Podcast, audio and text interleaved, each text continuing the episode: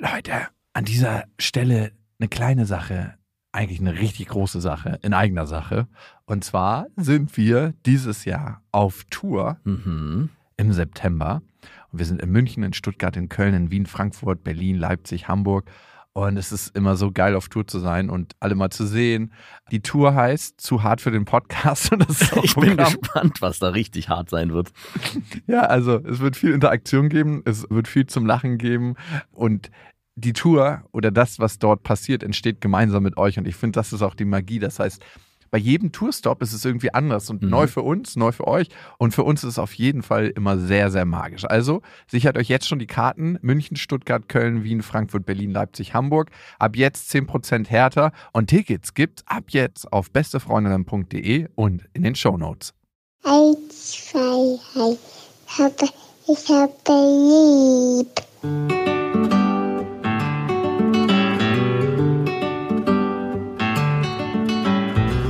Sind beste Vaterfreuden. Keine bösen Wörter. Die Fremde, alte Schöpfe! Setz dich bitte hin. Der langweilige Podcast übers Kinderkriegen mit Max und Jakob. Hallo und herzlich willkommen zu Beste Vaterfreuden. Hallo. Wir wollen heute über Mama und Papakinder reden. Wie ist es bei dir? Mama oder Papakinder? Beide Mama. Wirklich? Mm, obwohl sich jetzt so ein bisschen Richtung mir entwickelt, aber trotzdem bleibt's bei Mama. Wow. Schmerzt dich das? Es geht. Also eine Zeit lang, gerade am Anfang, dachte ich so, was ist hier los? Warum kann ich nicht, bin ich nicht präsent genug? Oder warum ist meine Tochter so stark auf meine Freundin fixiert? Und mit der Zeit habe ich akzeptiert, dass es na, vor allem gerade in dem ersten Jahr natürlich das Stillen ist und diese Nähe, diesen Haut-on-Haut-Kontakt, den man als Mann ja nur bedingt hat, nicht in dieser Intensität, vor allem mit Nahrungszufuhr. Aber auch danach irgendwann dachte ich so, irgendwann mal muss doch umspringen. Ich bin mit einem Kumpel durch die Stadt gefahren und wir haben uns auch über Kinder unterhalten und ich habe, wir haben auch genau dieses Thema aufgeworfen. Er hat mich gefragt, und Papa oder Mamakind? Und ich meinte, ja, Mamakind, der meinte, ach, das wird sich noch ändern, warte mal ab. Und ich warte so ein bisschen auf diesen Punkt, wann sich's ändern wird. Sie ist jetzt dreieinhalb. Ich merke schon so Tendenzen. Es gibt gerade so beim Toben und so Situationen, wo ich merke, okay, hier bin ich voll in meiner Rolle. Aber ich merke es gerade an der zu bett situation dass dann meine Tochter, wenn es richtig knirsch auf knirsch kommt, ruft sie dann Mama und nicht Papa. Und das zeigt Weil sie schon, weiß, dass du krass ungeduldig bist. vielleicht auch das, ja. Papa hat immer eine ganz kurze Lunte. Papa, die rutscht immer so auf die Hand aus. Ja, und bei meinem Sohn, wo ich dachte, ja, als direkter gleichgeschlechtlicher Partner wird sich das früher aufzeigen, ist es auch nicht anders. Also es, es ist schon so, dass er auch sehr stark mutterfixiert ist, obwohl ich dann noch mal ein bisschen mehr so diese männliche Komponente merke. Also ich merke stärker, dass er sich geschlechterspezifisch, wie sehr man das auch in dem Alter schon festmachen kann, glaube ich, so ein bisschen mehr an mir orientiert als an der Mutter, genauso wie meine Tochter sich mehr an ihrer Mutter orientiert, was so klassische Sachen angeht, wie, ja, ich möchte mir auch die Haare kämmen oder was weiß ich. Und mein Sohn ist noch zu klein, um solche Sachen zu sagen, aber ich merke jetzt schon im Spiel und im Toben, dass er mehr sich auf mich, fi- mich fixiert. Aber ihr forciert das nicht in irgendeiner Weise eine Geschlechterrolle. Na, ne? auf gar keinen Fall.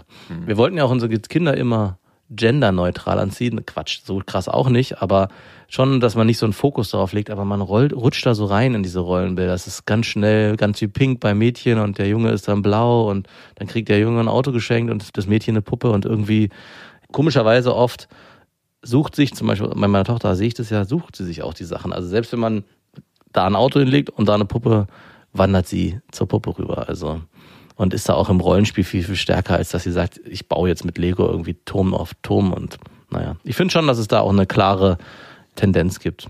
Und ist auch gut so. Bei mir war es, würde ich sagen, umgekehrt. Dadurch, dass Lilla die ganze Zeit nach der Geburt auf meinem Arm war. Mhm. Meine Freundin hatte ja einen Kaiserschnitt und war gar nicht so mobil und Lilla war die ganze Zeit dann bei mir, hat auf meiner Brust geschlafen und wir waren total innig. Und ich glaube auch dieser Moment, wenn dir das Kind als erstes auf den Arm gegeben wird, das Mhm. erste, was sie sieht, bin, bist du. Ja. Das macht schon irgendwie was. Ich glaube auch. Also es hatte was ganz, ganz Magisches.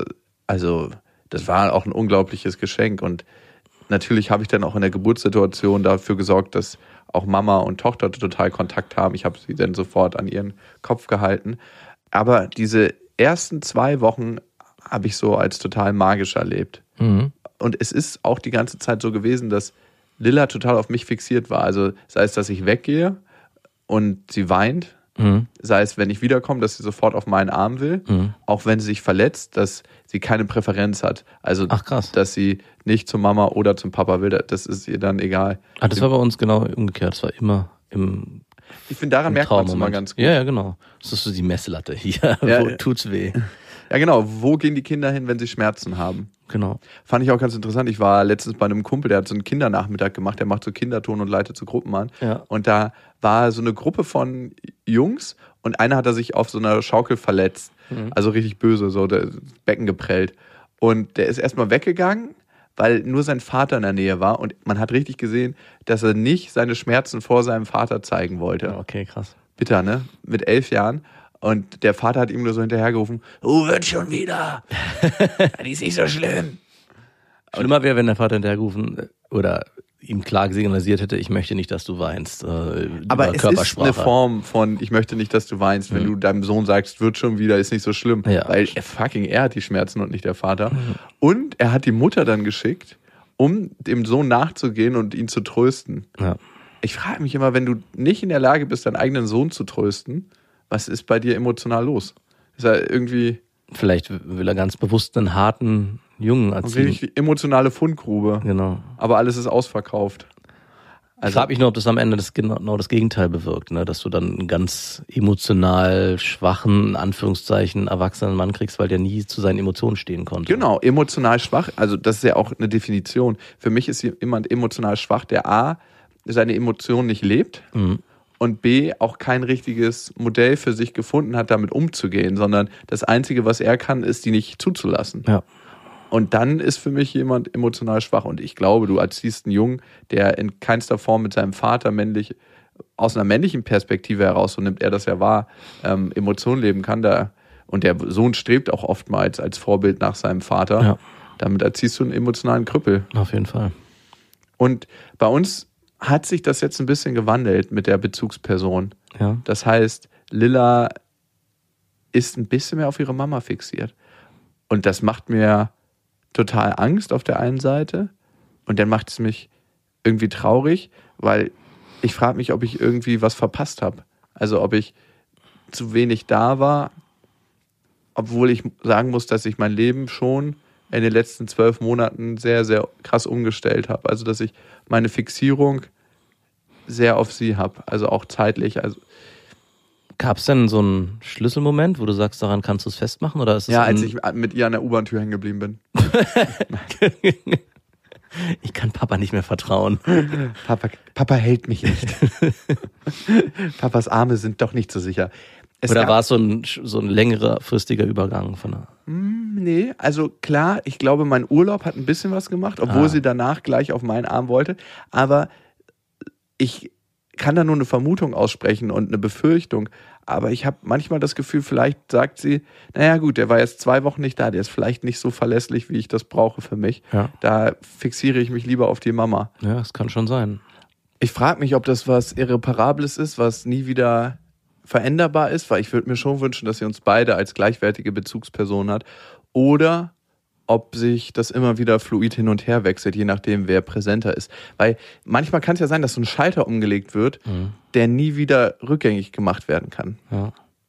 Also ich glaube, und das merke ich ja bei mir selber auch durch meinen Beruf, in dem ich nächteweise manchmal weg sein muss, so ungefähr sechs bis acht Nächte im Monat, dass es schon in gewisser Weise so ist, dass die, das Vertrauen der Kinder nicht so hundertprozentig befriedet wird. Also wenn es darum geht, wer in der Abendsituation zum Beispiel meine Tochter beruhigen kann, ist es am Ende immer meine Freundin zu 100 Prozent, weil sie, ich glaube ich, durchspürt, meine Tochter, dass Papa nicht immer da ist. Es Oder auch vielleicht eine Ein- Unsicherheit jetzt mittlerweile auch entwickelt hat. Ne? Vielleicht, ja. Also es kann schon sein, dass sie durchspürt, dass nur Mama ist immer da, egal was passiert. Papa, Die, die immer lacht.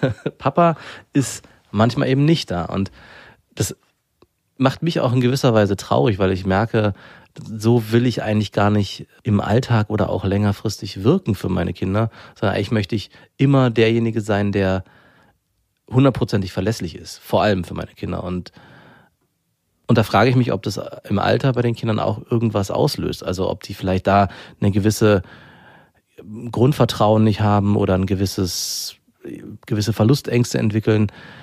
Und wenn ich so zurückgehe in meine Kindheit, ist es auch so das Gefühl, dass auf denen, auf denen ich mich hundertprozentig jetzt emotional im Alltag verlassen kann, ist es eigentlich meine Mutter. Ich finde, es gibt viele Spektren von verlassen können. Mhm. Ne? Finanziell und verlassen, finde ich, ist auch ein komisches Wort, weil man verlässt sich in diesem Moment. Aber ich weiß, was du meinst. Mhm. Und es gibt finanzielle Verlässlichkeit. Es gibt diese Macherverlässlichkeit. Hey, ich habe mich hier ausgesperrt, was können wir machen? Ich komme vorbei und trete die Tür ein oder ich bohr das Schloss auf. Und es gibt, mit wem redest du? Also die anderen Sachen davor sind ja ein Stück weit käuflich, ne? da kann ich auch einen Handwerker rufen. Ja, also mal ganz grob gesprochen. Ja, ist ja so. Und was du nicht kaufen kannst, außer bei einem Psychologen vielleicht, ist emotionale Verlässlichkeit oder beziehungsweise emotionale Bezugnahme. Mhm. Und zu wem gehst du, wenn du willst, dass emotional jemand zu dir Bezug nimmt? Zu meiner Mutter. Also ich würde sogar auch so beschreiben, dass wenn es darum geht, dass ich Sorgen habe oder Ängste oder mich emotional aufgehoben fühlen möchte, dann war es immer meine Mutter. Und ich machte schon daran fest, dass mein Vater im Alltag früher, als wir Kinder waren, natürlich auf Arbeit war, aber auch oft seinem Hobby nachgegangen ist und am Wochenende oft auch nicht da war. Zwar über Nacht, am Abend immer präsent, außer Urlaube oder so, die sind dann nochmal was anderes, aber dieses konstante, regelmäßig spürbar präsent sein, das hat eigentlich meine Mutter uns vorgelebt und das hat für mich im Alltag jetzt auch dazu geführt, dass ich sagen würde, es ist eigentlich zu 100 Prozent meine Mutter. Und das macht mir schon ein bisschen Sorgen, wenn ich so an meine Situation denke und an die meiner Freundin und meiner Kinder. Wird es vermutlich auch bei Ihnen im Alltag durchscheinen, wenn Sie erwachsen sind, dass Sie sich nur hundertprozentig eigentlich auf Mama immer verlassen konnten. Ich glaube nicht nur, dass es die absolute Zeit ist, die wir mit unseren Kindern verbringen. Ich habe ja schon oft gesagt, und vielleicht ist es meine Ausrede oder mein kleiner Schutzmechanismus, dass es vor allem auch die Qualität ist, inwieweit wir mit unseren Kindern zu, zusammen sind. Also wie sehr beschäftige ich mich und wie intensiv bin ich da, wenn ich mit meiner Tochter Zeit verbringe? Also wie sehr hat sie das Gefühl, dass sie mit ihren Themen auf mich zukommen kann? Mhm. Und das ist das Krasse. Bis ich 13 oder 14 war, wenn ich jetzt so daran denke, hatte ich immer das Gefühl, dass meine Mutter eher mein Ansprechpartner ist. Ja. Dann bin ich ja zu meinem Vater gezogen und dann hat sich das auch verändert. Ne? Das war auch für mich eine sehr, sehr, sehr wichtige Erfahrung zu sehen, auch hier gibt es einen emotionalen Hafen für mich. Ich wollte gerade sagen, du hast einen krassen Kontrast erlebt und dadurch vielleicht auch beides spüren dürfen, sowohl mütterlicherseits auch als väterlicherseits und hast beide Elternteile als absolut hundertprozentig verlässlich äh, kennengelernt. Jetzt spreche ich hier gerade für Trennung, dass Scheidung oder Trennung am Ende dazu führt, dass die Kinder am Ende äh, emotional stabiler sind. In einer Woche findet die Demo in Kreuzberg statt. Es gibt genug Plätze. Eigentlich ist es ja andersrum. Aber ich muss schon sagen, dass in meinem Familienleben mit meinen Eltern waren ja immer beide präsent als Paar. Mehr, mehr oder weniger schlecht äh, oder gut oder mehr oder weniger stabil oder nicht stabil. Es gab natürlich da auch äh, Krisensituationen. Und da frage ich mich, äh, woran liegt es, dass mein Vater für mich in der Position nicht so eine Rolle spielt. Also ich glaube, es ist eher daran festzumachen, nicht an der Abwesenheit von ihm, sondern weil ich glaube, ich nicht so einen emotionalen Zugang zu ihm hatte. Und ich glaube, das ist bei dir nochmal ein wesentlicher Unterschied. Ich glaube tatsächlich, dass dein Vater zu sich selber gar nicht so einen emotionalen Zugang hat. Also ich meine, er ist jetzt auch schon ein bisschen älter, auch so eine Nachkriegsgeneration. Ja. Und ich glaube, gerade in dieser Situation mussten ein paar Sachen beiseite geschoben werden. Und wenn jemand nicht zu sich selber einen emotionalen Zugang hat, wie soll er denn zu anderen Menschen einen haben? Ja. Also wie soll das gehen? So habe ich ihn erlebt. Vielleicht tue ich ihm da auch Unrecht. Ja, ich denke, das ist auch mit, mit Sicherheit so. Also den wirklichen emotionalen Zugang hatte ich am Ende auch nur zu meiner Mutter. Und da würde ich dir widersprechen wollen, das ist nicht nur die qualitative Zeit gewesen, sondern auch vor allem die quantitative Zeit, die meine Mutter präsent war. Mein Vater hat, und so habe ich es zumindest in Erinnerung, vor allem viel qualitativ mit uns gemacht. Also wir waren regelmäßig beim Sport, wir waren schwimmen, wir waren unterwegs draußen im Wald. Also für diese ganzen Ja. Aktivitäten oder auch dieses Zeigen, guck mal hier, ich zeig dir die Welt, das hat mein Vater gemacht. Und das, wenn ich so drüber nachdenke, war das die qualitative Zeit. Also das war nicht unbedingt mit meiner Mutter zu Hause über unsere Probleme sprechen, auch wenn das eine Qualität hat. Aber die waren halt immer präsent. Und dieses Rausgehen und dieses sich aktiv kümmern um uns, so würde ich es vielleicht bezeichnen, oder sich aktiv was überlegen, das hat eigentlich mein Vater gemacht.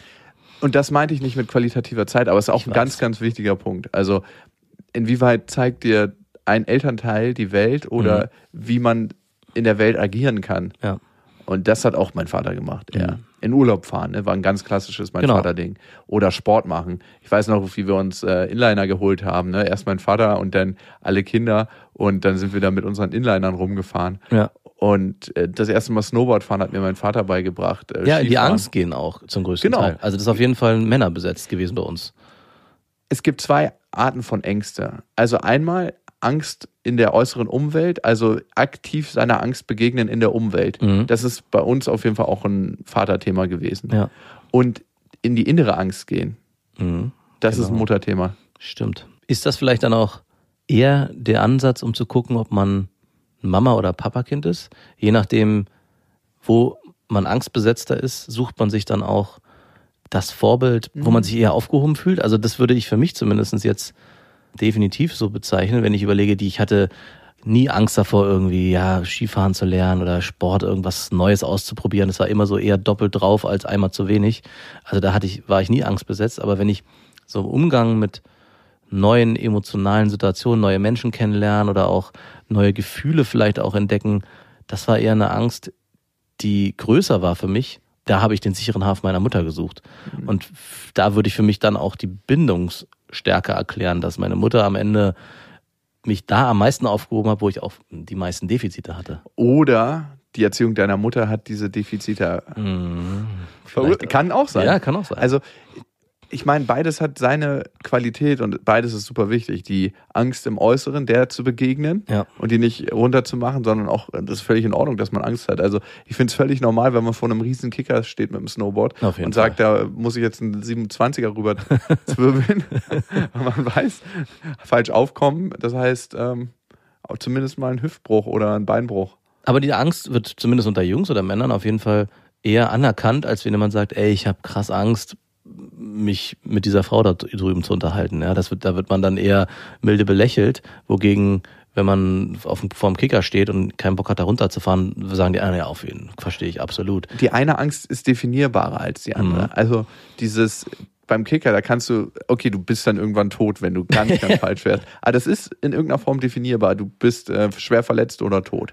Ja. Die andere Angst, und das ist ja auch das, was Angst ausmacht, dass wir unserer Angst gar nicht begegnen, sondern so ein Wabern von einer Ungewissheit. Es ist eigentlich oftmals die Ungewissheit. Mhm. Und deswegen vermeiden wir diese Ungewissheit und die Angst wird größer. Ja. Wenn wir einfach das Gefühl zulassen der Angst, dann merken wir meistens, dass es kurz größer wird und dass es trotzdem was ist, was uns in keinster Weise total verrückt oder total aus dem Ruder bringt. Klar, ey, wenn du jetzt frisch verliebt bist oder total den Herzschmerz hast wegen der Trennung, dann kann das was mit dir machen, weil du kurz mal drei, vier Fotos von einem Leben gesehen hast, wie es hätte sein können. Und Ja. du denkst dir, wow, wenn die anderen Fotos auch alle so sind, Mann, das muss richtig geil sein. Aber die anderen Fotos sind scheiße. Hm, Sind alle scheiße. Sind alle scheiße. Ich frage mich, zu wem gehe ich eher, wenn ich was hab auf dem Herzen, weil Ich würde von außen, fällt mir es gar nicht so einfach zu sagen. Also ich glaube, es wäre einfacher gewesen für dich zu sagen, wer ist es bei dir? Wenn ich mir dein Leben angucke und aus Erzählungen, würde ich fast sagen, es ist 50-50. ich habe das bei mir ein bisschen eingeteilt. Also wenn ich Fragen brauche zu meinem Leben in geschäftlichen Situationen und die ganzen Vernunftsentscheidungen sind eigentlich bei meinem Vater gelagert. Also soll ich das und das machen oder wie schätzt du die Situation ein oder da steht was Neues für die Arbeit an. Was würdest du sagen? Und er liegt da auch immer ziemlich richtig. Also ich weiß nicht, ob das eine self-fulfilling prophecy ist, aber Ihr holt euch halt beide gegenseitig einen runter. ja, ja, voll. Nee. Und dann gibt's so, mit so wirklich emotionalen Themen, gehe ich vielleicht gar nicht zu irgendeinen von den beiden. Hm. Aber mittlerweile ich eigentlich auch nicht mehr. Also wenn Also ich wirklich, gehört er auch irgendwie auch nicht gefühlt hin. Ne? nee, also ich meine, wir sind jetzt auch in gewisser Weise erwachsen geworden. Also ich weiß nicht, ob ich mit jeder emotionalen Kleinkrise zu meiner Mutter renne und sage, Mama. Also es hört ja auch irgendwann auf. Vor allem ist es ja auch so, dass die Mutter das dann tagelang beschäftigt. ne? so, Oh, ja. Ich habe da noch mal drüber. Über was denn? Über die Sache, die du. Was habe ich denn da erzählt? Wie lange ist das her? Meine Mutter, meine Mutter ruft immer abends nochmal an, ganz Schlaflos spät. in Seattle. So 22 Uhr, 23 Uhr, wo ich mal schon denke, so, Mama, hallo?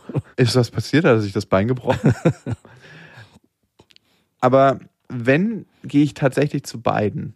Und wegen der räumlichen Nähe, mein Vater wohnt näher an mir dran als meine Mutter, kann es auch sein, dass ich mal Ah. bei meinem Vater eher bin als bei meiner Mutter. Du bist auch im Kern faul.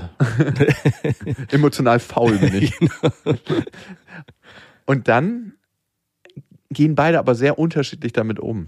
Und das finde ich ist auch was sehr Erstaunliches. Da mein Vater mehr der Pragmat ist und das ist so eine Männereigenschaft, versucht er relativ schnell Lösungsansätze für das zu finden, was ist. Mhm. Und übergeht dann manchmal das Gefühl, was es da ist. Und dadurch fühle ich mich manchmal als Sohn nicht so richtig in dem gesehen, was da gerade ist.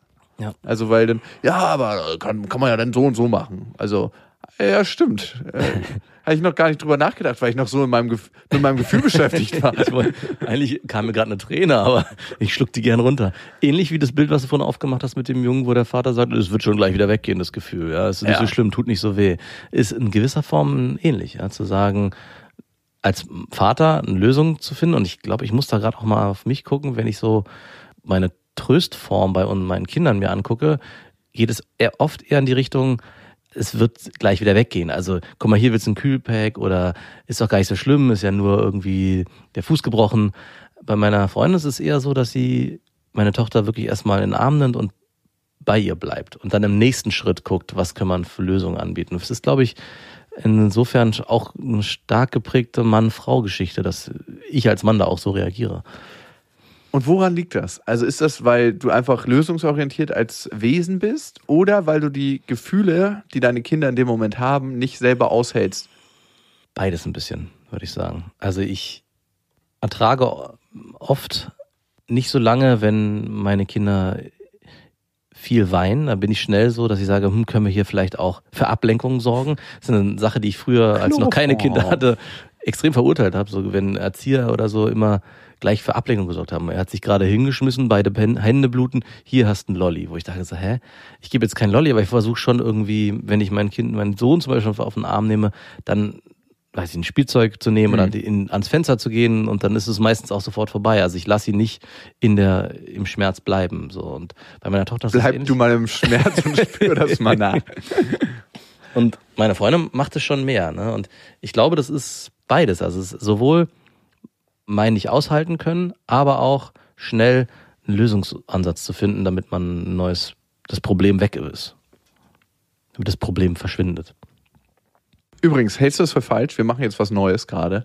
Und zwar weint meine Tochter sowohl, wenn ich weggehe, als auch wenn meine Freundin weggeht. Mein Sohn auch. Und wir machen es jetzt immer so, dass ich, wenn ich zur Arbeit gehe, mich so wegstehle. Gar nicht Tschüss sage, sondern so, Mhm. ich bin mal kurz unten für fünf Stunden, äh, für zehn Stunden. Nee, würde ich sagen, ist nicht gut. Warum nicht? Gut, schlecht. Ja, bitte, Erziehung ist einfach anders. Es gibt kein richtig oder falsch. Genau. Also ein Kind muss genauso auch spüren, dass es eine Trennungssituation gibt, um am Ende sicher lernen zu können, Das ist eine Wieder wieder Vereinigung. gibt. Genau, wenn du einfach Ah. nur verschwindest, also es gibt ja die Bindungstheorien, das wird schon sehr theoretisch, dann kann es passieren, dass das ein unsicher gebundenes Kind wird. Jetzt nicht durch sowas, es muss schon ein bisschen dramatischer sein. Muss schon vier, fünf Mal mehr passieren. Also Genau. Wir sind jetzt, glaube ich, bei zehn Mal ungefähr. Es gibt auch ein Experiment, ich kann es dir mal raussuchen, bei, von wo unterschiedliche Kinder halt untersucht werden, wie die reagieren, wenn die Mutter geht. Und dadurch Aha. machen die die Bindungstypen fest. Aber wir machen es zum Beispiel auch so, dass ganz exemplarisch uns verabschieden mit Winken. Mein Sohn weint dann auch wirklich. Äh, bei dir oder bei deiner Bei Freundin? beiden. Aber das gehört auch dazu. Und er beruhigt sich danach auch wieder, aber das ist eine Sache, die er mit lernen sollte, dass es eine Trennung gibt und eine Wiederzusammenkunft. Und noch was ganz Pragmatisches, jetzt ist es morgens immer so. Früher hat sie immer sofort äh, bei mir auf dem Arm gewollt morgens Mhm. und jetzt will sie manchmal noch im Bett bleiben. Mhm. Und eigentlich kommt sie mit mir hoch, weil ich Frühstück mache und halt mich um alles morgens kümmere. Mhm. Und meine Freundin kann noch ein bisschen weiter schlafen, aber jetzt will sie im Bett bleiben und dann nehme ich sie manchmal und dann weint sie erstmal so eine Minute. Ach, sie will im Bett bleiben, also richtig liegen bleiben und noch nee, nee, ach Quatsch, äh, rumtoben und Ah, ja. allen auf dem Kopf rumtreten. Na, dann hast du das. Das geht dann ums Spiel, nicht ums. Ah, nee, sie will, also sie ist dann extrem still fixiert, dass sie immer wieder an die Brust will, so, auch so okay. für mal dreimal nuckeln und snacken und dann wieder dreimal Mhm. und zehn Minuten später wieder dreimal. Na, eure Tochter hat jetzt einen starken eigenen Willen, den es Oh, zu ja. brechen gilt.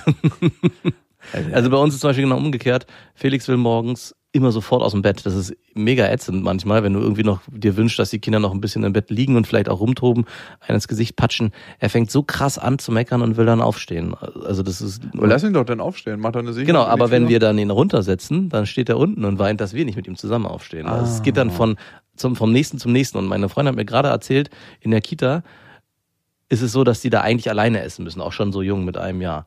Und wir zu Hause füttern ihn natürlich noch, geben ihm da zwar einen Löffel, aber hauptsächlich füttern wir ihn. Und was er bei uns macht, ist, wenn er noch Hunger hat und irgendwie es nicht schnell genug geht, macht er äh und dann geht's weiter. Und in der Kita haben die uns darauf angesprochen, sag mal, der isst alleine gar nicht und macht die ganze Zeit nur äh. Ja, wissen wir auch nicht, woher das kommt. Und da dachte ich auch, ja, klar, da waren wir ein bisschen nachlässig, weil im Prinzip die Kinder jetzt ganz stark ihren eigenen Willen entwickeln und man schon gucken muss, inwieweit man da eine Führungsrolle einnimmt. Und ich glaube, da seid ihr auch genau an dem Punkt, dass eure Tochter euch es in gewisser braucht jetzt Weise, mal ein bisschen, die Ja. brauchen mal ein bisschen gebrochen. na, die testet euch. Wer ist hier der Chef? Und äh, Ich nehme sie dann mit und Ja. sie beruhigt sich dann auch super Genau. schnell. Also, Und da gibt's ja auch ganz so Hippie-Erzieher, die sagen, eigentlich ist Hochnehmen auch eine Form der Gewalt. ja, Mhm. auf jeden Fall. Ich warte aber immer tatsächlich, bis sie ihre Arme ausstreckt. Und du hast noch sehr viel Zeit und Geduld, ich merke. Nee, sie macht das auch immer sofort. Ja, okay. Also es ist auch immer so ein Mechanismus. Ich, ich sag Lilla und dann strecke ich meine Arme aus und dann streckt sie auch ihre Arme aus. Also ich nehme sie nicht einfach irgendwie aus einer Spielsituation raus. Okay. Weil ich finde das tatsächlich, mich nimmt ja auch keiner einfach so raus aus irgendwie, ich schreibe gerade irgendwas am Schreibtisch. Nö, du kommst jetzt mal mit, weil ich dich auf den Arm nehmen will. Also ich kann mich da nicht ganz von freisprechen, dass ich es immer wieder mal erlebe, dass ich meine Kinder einfach so schnappe, wenn wir zum Beispiel irgendwie los müssen oder es auch sage, es ist, ja, wir gehen jetzt runter. brutaler Vater. Ich weiß, dass es nicht okay ist, aber manchmal denke ich mir so, ah, es, äh, ich, es geht einfacher so und das ist äh, ja nicht korrekt. Manchmal muss man effizient man denken. muss das Problem erkennen, um zu wissen, dass es existiert. Also nochmal zum Abschluss. Bleibt die Fixierung ein Leben lang? Ich würde schon sagen, aber sie kann sich auch verändern. Wir hören den Podcast nochmal in 15 Jahren. Mhm. Ich bin gespannt, was wir dann sagen. So zusammen mit unseren Kindern. Wir sind ja für euch auch bei Instagram und wir sind mit unserem anderen Podcast Beste Freundinnen bald auf Tour.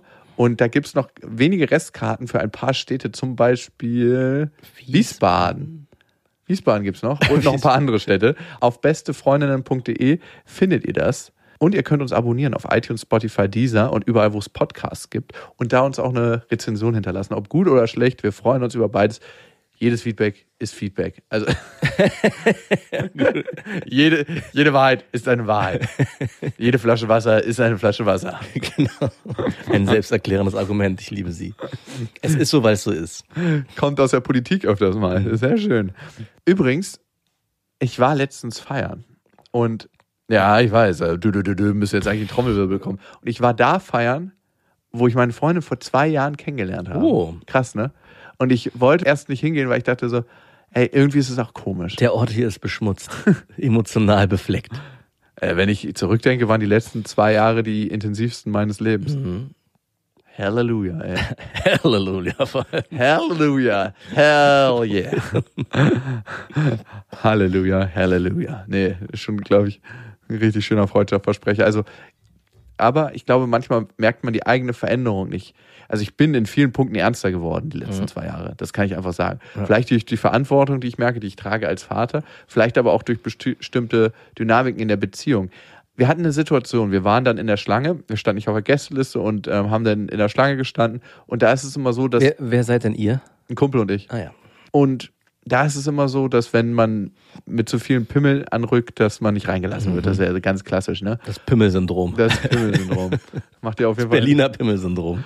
Und ich habe gesagt, du, da ist auch scheißegal, wir kommen ja sowieso rein. Mhm. Weil ich finde, man muss halt so ein paar Sachen bei der Tür mal machen. A, relativ zeitig den Türsteher mal in, ins Gesicht gucken Mhm. und auch freundlich gucken und davor schon in der Schlange Spaß haben.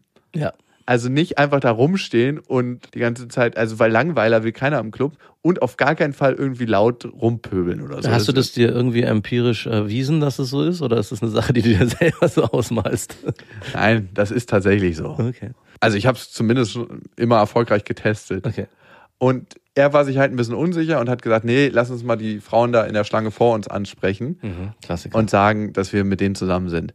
Und dann meinte er so, mach du das mal. Und dann meinte ich, ja klar, warum nicht? Dann kann die alte rostige Kettensäge mal wieder angeworfen werden. und dann bin ich halt zu der einen hingegangen und meinte, ey, machst du gerade einen Umzug? Weil die hatte so eine riesen Umhängetasche um, wo ganz viel Müllzeug drin war, so Mhm. wo ich mir dachte, ey, das nimmt man doch nicht alles mit in den Club, aber die hatte wahrscheinlich so eine Zweitgarderobe. Wahrscheinlich. Und dann, es gibt immer eine Pitbull-Freundin in, in so einer Runde, ne? Mhm. so, die ist dann sofort eingeschritten und meinte so, ach, du bist aber auch ein ganz schön frecher, so, ne? aber so auf so eine unterschwellig latente, aggressive Art, Mhm. obwohl ich super freundlich war und, und die anderen beiden haben das auch gemerkt, dass es mega lustig war und hatten total Spaß. Aber die, die Pitbull-Freundin ist immer die, die eigentlich Gefahr läuft, keinen abzukriegen. Genau, die ist die Aufpasserin. Hier, heute geht ja keiner mit jemandem zu Hause. Vor allem nicht ich und damit auch nicht die anderen. Und Wir die sind Leidensgenossen. Wir sitzen ja alle im selben Boot, dank mir. Und die Pitbull-Freundin wurde auf jeden Fall mega bissig und ich habe wie so ein Tennisspieler jedes schnippische Kommentar einfach so ganz liebevoll returned zu ihr so und ihr wieder zurückgegeben. Ihre Freundinnen haben sich schlapp gelacht und die fanden das mega lustig. Und du hast langsam gemerkt, wie sie so ausläuft in ihrem, was sie sagen kann und gar keine Argumente mehr hatte. Und dann meinte sie aber, so, ihr braucht jetzt hier aber auch nicht weitermachen, weil wir sind für uns drei und ihr müsst alleine schauen, wie ihr reinkommt. Und da dachte ich mir, fick dich, du blöde Kuh, ey. Ey, das habe ich nur innerlich kurz gedacht. Aber auf der anderen Seite, und das hätte ich früher, ich hätte ihr früher ein richtiges Kommentar noch gedrückt. Ich hätte dann gesagt, du, ich kann das verstehen, dass du hier den Pitbull machst. Optisch sind deine beiden Freundinnen klar im Vorteil, da würde ich auch aufpassen, dass ich da heute nicht alleine nach Hause gehe. Sowas hätte ich früher gesagt. Richtig gemeine, fiese Scheiße. Aber dann wüsste ich auch, innerlich ist der Partyabend ein Stück weit vorbei, wenn dir jemand sowas an den Kopf ballert. Ja. Weil du weißt, ein Stück weit steckt da eine Wahrheit drin. Und heute kann ich das anders sehen. Was Ich- hast du dann gesagt? Ich, ich war total lieb eigentlich und habe ihr gesagt, ja, okay, dann ähm, wünsche ich euch viel Spaß und meinte das auch aus vollem Herzen. Also es war nicht so, dass es so eine gezwungene Freundlichkeit war, wenn die Polizei dir einen Strafzettel gibt und du dann, ja, Dankeschön, weißt du, weil du einfach nicht in Stress geraten willst mit denen und äh, weil ich wüsste, wenn ich mich aufrege, dann sitze ich da zwei Monate später, muss eine Aussage machen wegen Beleidigung. Naja, und ich habe da gemerkt, wie viel, wie viel gelassener ich geworden bin. Und wie sehr ich auch sie als Person erkennen konnte und als Menschen wahrnehmen konnte für das, was sie ist und für das, was sie macht in der Welt und wie sie sich selber beschneidet. Also ich konnte quasi, und das war vielleicht ein bisschen überinterpretiert, aber ihr eigenes Leid in ihrem Handeln sehen. Okay. Und dafür hatte ich total viel Verständnis. Und ich konnte auch sehen, wie sie sich eigentlich selber beschnitten hat, weil sie hätte die Chance gehabt, einen richtig coolen Dialog mit zwei netten Typen zu haben. Mhm. Oder was Größeres zu schaffen. Also, dass ihr zu fünft in dem Moment dann auch Ja, den Abend verbracht hättet. Genau. Also hätten wir garantiert nicht, weil das hat sie auch durchgespürt. Wahrscheinlich. Wer hat dir eigentlich was durchgespürt? Wir sind dann reingekommen und Ganz kurz mal, was ich bei all deiner wertschätzenden Art, was ich schwierig finde an ihr ist, dass sie nicht einfach die Pille hätte runterschlucken können und sagen können, ich tue ihr einfach was Gutes. Unabhängig davon, dass du und dein Kumpel irgendwas vielleicht von den Mädels wolltet oder sie nicht keinen abkriegt, dass sie einfach sagt, hey, warum denn nicht? Ich weiß, es ist einfacher für Nein, nein, das war ihre Form, Kontakt aufzubauen. Manche Menschen haben eine grundsätzliche Abwehrhaltung gegenüber anderen Menschen. Mhm, ich kenne einen. Du und du definierst dann den Kontakt A, wie viel du haben möchtest, aber ganz, ganz wichtig, du definierst auch, wann er zu Ende ist. Mhm, ja, Und als sensibler Mensch brauchen das manche Menschen, dass du das in der Hand hast, wann ist das zu Ende. Also du lässt es nie wirklich zu, weil du den Schmerz des Getrenntseins nicht aushältst. Und das, glaube ich, war ihr grundlegendes Verhaltensmuster und das konnte ich sehen oder das habe ich zumindest durchgespürt. Ob das jetzt stimmt oder nicht, ich, sie lag nicht bei mir auf der Couch. Ne? Aber jeden Tag eine kleine gute Tat. Das wäre die kleine gute Tat an dem Tag. Was gewesen. wäre die gute Tat gewesen, sie mal zu umarmen und zu sagen, du hast schon lange keinen richtig Nicht- schönen Zungenkuss mehr gekriegt. Nicht von dir, von ihr. Dass sie sozusagen euch es ermöglicht, dass ihr in den ist Club rennt. gefangen in ihrer fucking Art. Also und stell dir mal vor, du bist so in Handschellen wegen deiner eigenen Bedürftigkeit oder deiner eigenen Angst. Sie ist in Handschellen aufgrund ihrer eigenen Angst. Wir waren in einem Club drin und haben dann gefeiert und es war super lustig. Und wer kam von der Seite an? Und das bestätigt eher nochmal meine Theorie, dass sie eigentlich Kontakt haben wollte und sich nicht getraut hat. Sie kam an. Und mein Kumpel war mega abgegessen. Er war richtig sauer schon draußen. Ich hatte das überhaupt nicht. Und sie hat dann angefangen zu reden und meinte so, ja, und was macht ihr so beruflich? Und ich so, du, äh, wir hatten ja vorhin noch eine Situation, wo du uns gesagt hast, dass wir alleine gehen sollen und dass wir für uns am besten die Zeit verbringen sollen. Können wir jetzt auch gerne machen. Weil ich finde es schon wichtig, da eine Grenze dann Ja, aufzuziehen. Klarheit. Ja, Klarheit. Und sie meinte so, ja, ich wusste ja, dass ihr alleine reinkommt, deswegen habe ich das gesagt, um euch dann das Erfolgserlebnis zu geben. Und ich so, ja, du, war nicht nötig, aber habt noch ganz viel Spaß beim Feiern. Also, aber nicht gegessen oder so. Und sie hat es dann immer wieder versucht und wollte echt mir äh, zwanghaft ein Gespräch aufdrücken. und in Kontakt bleiben, aber ich hatte einfach auch nicht mehr so eine Lust, weil ich war in einer leichten Feierstimmung, Mhm. mit so einer Frau, die so eine schwere Art hat, Zeit zu verbringen. So ein Pitbull, der dich dann die ganzen Abend nur runterzieht. Ja. Beziehungsweise die jetzt auf einmal merkt, schade, meine Art, wie sie ist, kam nicht an und ich möchte doch Kontakt und Mhm. baue es auf eine andere Art und Weise auf. Und mein Kumpel meinte dann zu mir, ey, du hast dich krass verändert. Also du hättest vorher ganz, ganz anders reagiert. Ich finde es auch erstaunlich, wie du die ganze Zeit so gelassen und ruhig und auch nett geblieben bist. Mhm. Das muss ich aber auch sagen, von als Außenstehender, der da nicht dabei war, kenne ich dich auch anders. mhm. Ja, ich habe einfach keinen Bock auf so eine Menschen normalerweise. Dann sage ich, fick dich und geh weiter. Also jetzt, Eigentlich sagst du nicht, fick dich und geh weiter, sondern eigentlich gehst du in die Konfrontation. natürlich, also ich mache so ein richtig verbal, so Genau. eine richtige verbale Schlacht draus, eine richtig Genau. hässliche, die ich immer verliere. Im Eigentlich. verliere im Sinne von, ich gewinne sie, aber in dem Moment hast du eigentlich verloren, weil du einem anderen Menschen wehgetan Ja. hast und den verletzt hast. Und ich glaube, diese Gelassenheit zu haben in Situationen, das ist was, was ich von meiner Freundin lernen konnte und aus der Beziehung, die wir zusammen haben. Mhm. Zu sehen, dieser Angriff von der anderen Person hat nicht immer was mit mir zu tun, sondern ganz speziell auch mit der Art und Weise, wie die andere Person die Welt sieht. Ja. Und das dann von mir frei zu machen, das war was, was mir immer noch schwerfällt, aber früher noch viel, viel schwerer gefallen ist. Und das macht dich super frei in deiner Umwelt und schenkt dir, so esoterisch das klingen mag, ganz, ganz viel Liebe für andere Personen. Mhm. Und ey, da muss ich sagen, ich bin unglaublich dankbar dafür. Auch meiner Freundin mit ihrer Art. Ja. Also in gewisser Weise kenne ich diese Art aber auch im Teilen von mir. Also dieses, Vielleicht hast du mir das auch beigebracht. Ich ziehe die Credits zurück.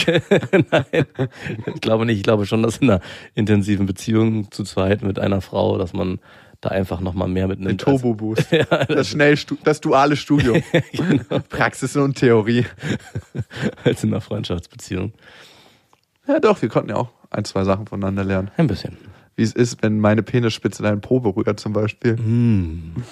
Mm, damit es Schmusewolle bleibt.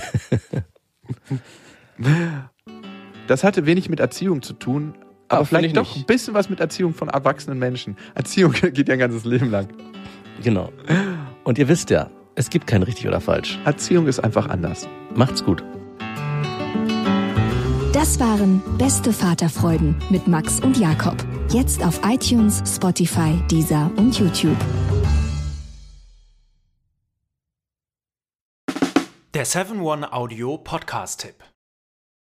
Hallo, ich bin Lynn. Und ich bin Leo. Ihr kennt uns vielleicht schon vom True Crime Podcast Mord auf Ex. Eigentlich sprechen wir da ja jede Woche über Verbrechen. Mhm. Aber da gibt es ja noch ein anderes Thema, das die Menschen und uns schon immer fasziniert hat. Die Liebe. Krasse Geschichten, die wirklich passiert sind. Bonnie und Clyde zum Beispiel. Cleopatra und Caesar Oder Diana und Charles. oder halt Camilla. Liebe gibt's bei True Love aber auch nicht nur im klassischen Sinne. Es geht auch um Familie, um die Liebe zum Beruf oder sich selbst oder Freundschaft. Am besten sind ja auch eh die Filme, wo dann am Ende steht, nach einer wahren Begebenheit. Mhm. Das sind so Geschichten, die kannst du dir eigentlich gar nicht ausdenken. ja. Und das gibt's jetzt eben als Podcast. Und das Ganze heißt True Love. Ja, der Name sagt's eigentlich schon. Aus True Crime wird True Love. Krasse Geschichten, Plot-Twist und verrückte Protagonisten. Es ist also in anderen Worten ein Podcast für alle, die True Crime hassen, aber auch für alle, die True Crime lieben. Macht euch bereit für ein neues Podcast-Genre, True Love. Oh, ich kann es gar nicht abwarten, euch die Geschichte zu erzählen von zum Beispiel dem Jungen, der nach seiner Mutter gesucht hat. Jahrelang, auch wenn ich wahrscheinlich dabei heulen werde. Oder die Geschichte von Sissy. Also der Film ist nichts dagegen. Ab dem 20. Oktober, überall wo es Podcasts gibt, True Love. Echte Geschichten, wahre Liebe. Voller Werbespruch, oder? Ja, aber es ist ja auch schön. Der Podcast macht ja glücklich. Ja, deswegen jetzt am besten direkt abonnieren.